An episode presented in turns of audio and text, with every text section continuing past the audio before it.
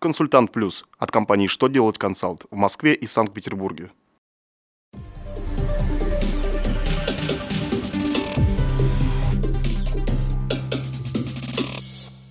Добрый день! Для вас работает служба информации телеканала «Что делать ТВ» в студии Кристина Альшевская.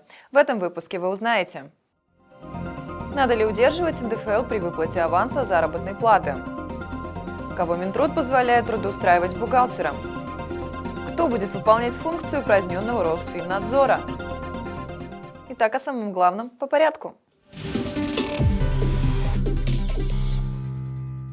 ФНС напомнила, что при выплате зарплаты за первую половину месяца, а если говорить проще, то при выплате аванса, налог на доходы физических лиц удерживать не нужно.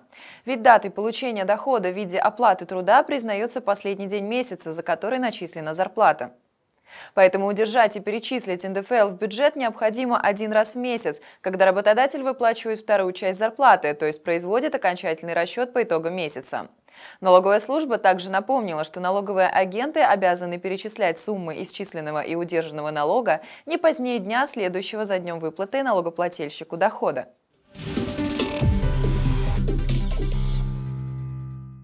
Минимальный опыт работы гражданина, оформляющегося бухгалтером, не должен быть менее трех лет. Это условие необходимо выполнять тем, кто не имеет среднего специального образования по направлению экономика и управления. Об этом напоминает Минтруд России в очередном письме. То есть в случае отсутствия профильного образования у соискателя должно быть дополнительное профессиональное образование по специальным программам и опыт работы не менее трех лет в области учета и контроля, например, помощника бухгалтера или счетовода. Следовательно, без опыта на эту должность можно устроиться выпускнику среднего профессионального учебного заведения, окончившему профильное направление.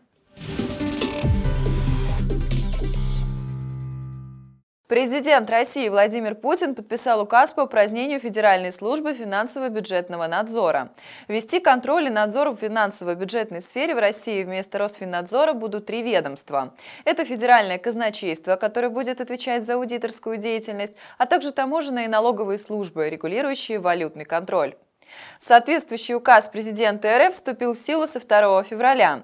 Федеральное казначейство, Федеральная таможенная служба и Федеральная налоговая служба являются правоприемниками упраздненной службы также и по обязательствам, возникшим в результате исполнения судебных решений. На этом у меня вся информация. Благодарю вас за внимание и до новых встреч!